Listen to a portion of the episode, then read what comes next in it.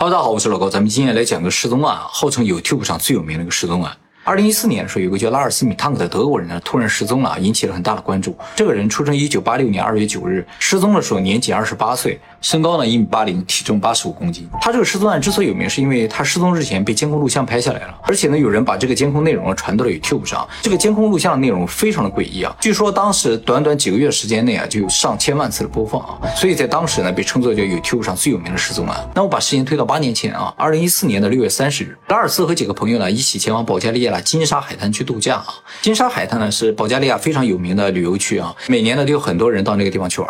拉尔斯克的朋友入住酒店之后呢，就开始了度假啊。白天呢就在海边玩，晚上呢就去酒吧去开心啊。和所有的度假的人表现都是完全一样的。但是，在事后他朋友的一个证言中啊，得到了一个信息，就是拉尔斯呢自从进入保加利亚之后，就几乎没有怎么吃过饭啊。他们这个度假预计是一周的，他的朋友说他在这一周时间里基本上什么都没吃啊。就问他你为什么不吃东西？他说我不饿。这个事情呢让他的朋友觉得有点怪怪的。不过他既然说不饿，而且呢他表现出来也没有什么奇怪，也没有说饿的不行啊或者发慌之类的，所以他。朋友也没有特别在意。那么就在他们马上就要结束假期，马上就要返回德国的前一天晚上，发生了一件事情啊，就是他们呢去酒吧喝酒，正好当天晚上有一场球赛，他们就边喝酒边看球赛啊。结果这个拉尔斯啊，在酒店里就和酒店另一伙人发生了口角。原因呢是双方支持的球队不同啊，双方发生口角之后，拉尔斯的朋友呢就立刻把他拖出了酒吧，对方呢也没有追出来，所以双方实质上是没有发生肢体冲突的。然后拉尔斯的朋友就说：“要不咱们去吃麦当劳吧？”而拉尔斯说：“我不饿，你你们去吧，我累了，我想回酒店。”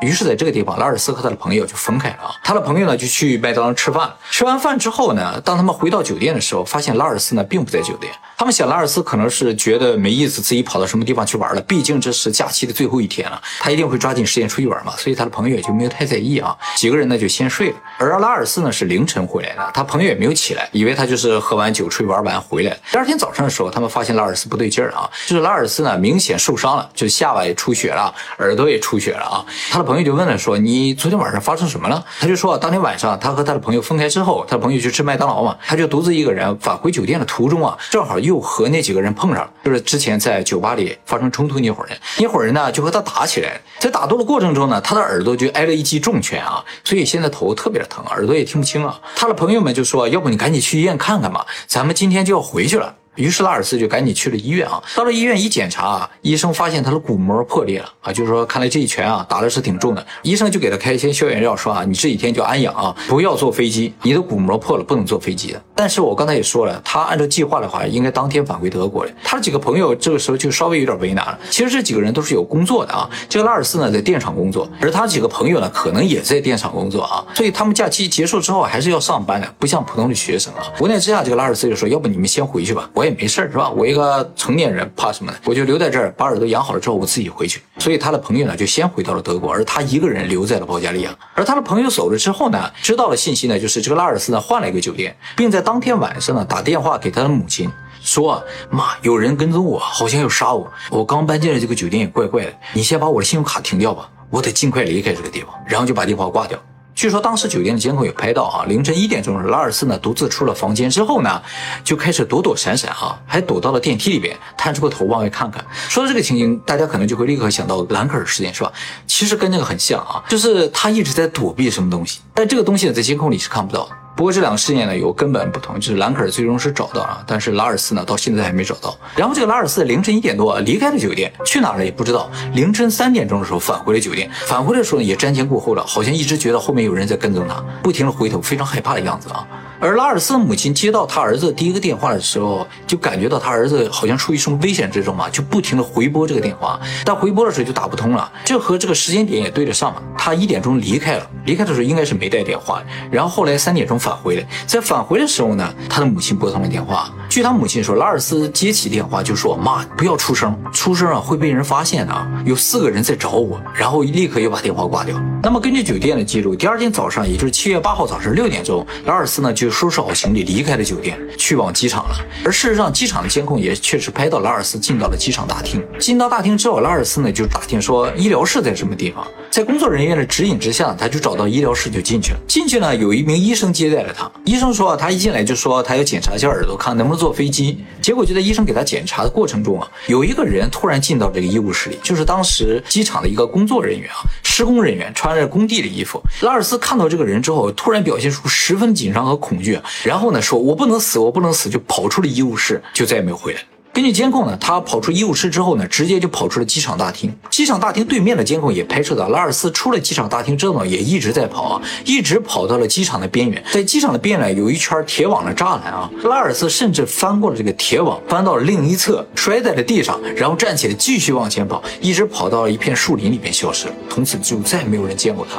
当局也没有找到任何尸体或者任何线索，结果呢，这个影片就引起了很大的轰动啊，大家都来看，短时间之内就上千万次的播放。而且了解到这个事情前因后果之后呢，就很多人呢对此产生一些猜测啊。当初最早的时候，对这个事情猜测最多呢，就是说拉尔斯呢可能是被保加利亚当地的黑社会给抓走了啊。据说保加利亚以前治安不太好，很多人贩子，他们经常会抓一些可能包括一些外国游客吧，把他们抓走了之后呢，卖到其他的地方啊。当然，这个说法只是一个单纯的猜测了啊。我觉得这个事情啊，可能是另一种情况，就是拉尔斯本身啊，他的精神出了什么问题？因为就算是真的被坏人盯上啊，被一些黑社会什么的要打你啊，或者是要把你抓走之类的，如果拉尔斯的精神是正常的话，他是不应该离开机场的啊，因为机场又有监控又有安保的，绝对比外面安全很多。这在一般人的认识当中也是这样，对吧？大家也从监控可以看到，是吧？他跑出机场之后就什么都没有了，周围一点保护都没有，他想靠自己的速度、自己的体力去甩掉这些人，这是一个非常不合理的判断，就说明他当时的这个意识啊或者精神状态是有问题。而且从监控中，我们也确实没有看到任何人跟踪他或者尾随他或者追他这种迹象，只是他一个人在不停的跑。他跑的时候其实也没怎么回头，就是不停的往外跑，一直想跑到更远的地方。究竟有什么危险的情况，从监控上是完全看不到。这就很有可能是他精神上出了问题造成的。而他精神出现问题，很有可能是因为前一天呢被打造成的啊。在精神病的病因分类当中，有有一个分类啊叫做外伤性精神病，多表现为妄想症，尤其是被害妄想。还有呢就是胡言乱语，甚至呢产生人格上的一些变化。外伤性精神病的一个很大的特点呢，就是发病非常快啊，就是一般受到重击之后，马上就会出现一些精神错乱的情况。如果你受了外伤，过了好几年才出现精神错乱的话，那就跟这个外伤可能没有直接关系了。它发病通常是非常快。那么这种外伤性精神病是否能够恢复啊，取决于你的大脑是否真正受到了物理损伤。如果你的大脑真的受到了很严重的损伤，自己都无法恢复的话，那你你这个精神病可能会很难治疗。当然，他朋友之前也提到一些线索，就是说他一周都没怎么吃过东西啊。其实我们以前也讲过，大脑是人体中最消耗能量的一个器官啊。如果长时间不吃东西、不摄取能量的话，首先呢就会表现出大脑的一些混乱。我们经常说饿晕了，饿晕了就是这个原因啊。如果长时间不摄取食物的话，首先并不是身体上表现出一些奇怪的症状，而是大脑变得非常不清醒。就是有些人在减肥的时候会有这种体验，就是没有精神，就是完全不能思考，也不能想，就每天想睡觉啊。这就是因为你的大脑没有足够的能量。去支持它运作啊，所以大家啊不要轻易的去减肥啊。如果你出现这种症状，自己无法控制的话，你很有可能昏睡过去，非常的危险啊。而拉尔斯的表现也确实符合这些症状，比如说他打电话给他的母亲说的那些话，就是说有危险，又不知道这些危险在什么地方，说有人在盯着他，又不知道这些人在什么地方，这就非常类似于被害妄想。当然，我们也无法确定他是不是真的在危险之中。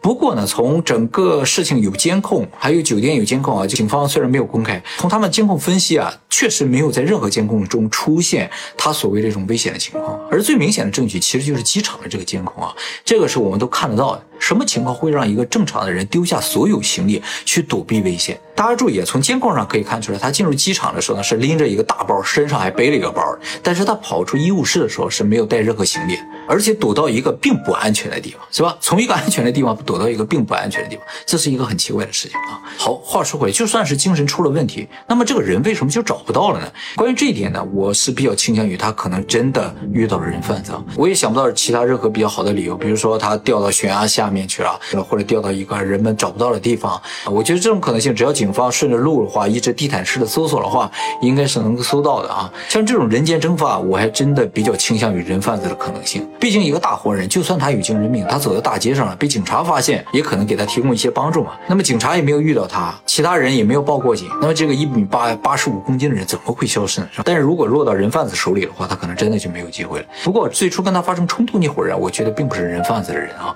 因为人贩子不会那么高调，而且他们犯人的话，应该也不会。刚才发生了一些非常恐怖的事情啊！丽奇突然把门推开了，我看不到人，我只看到门开开，相当恐怖。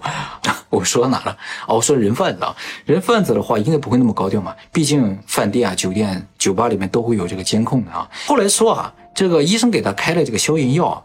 有一定的副作用啊，就说我们平时吃的这个消炎药啊，都有那么一点点的几率会造成人的一些意识混乱，所以不能多吃。是不是这个消炎药的副作用引起他的这个意识混乱，这个还不好说啊。毕竟他吃没吃这个药，我们现在都不太清楚。综上所述，我认为拉尔斯的失踪就是因为打架引起的外伤性精神病，造成他意识混乱，无法分清现实和幻觉，进而产生了间歇性的被害妄想症。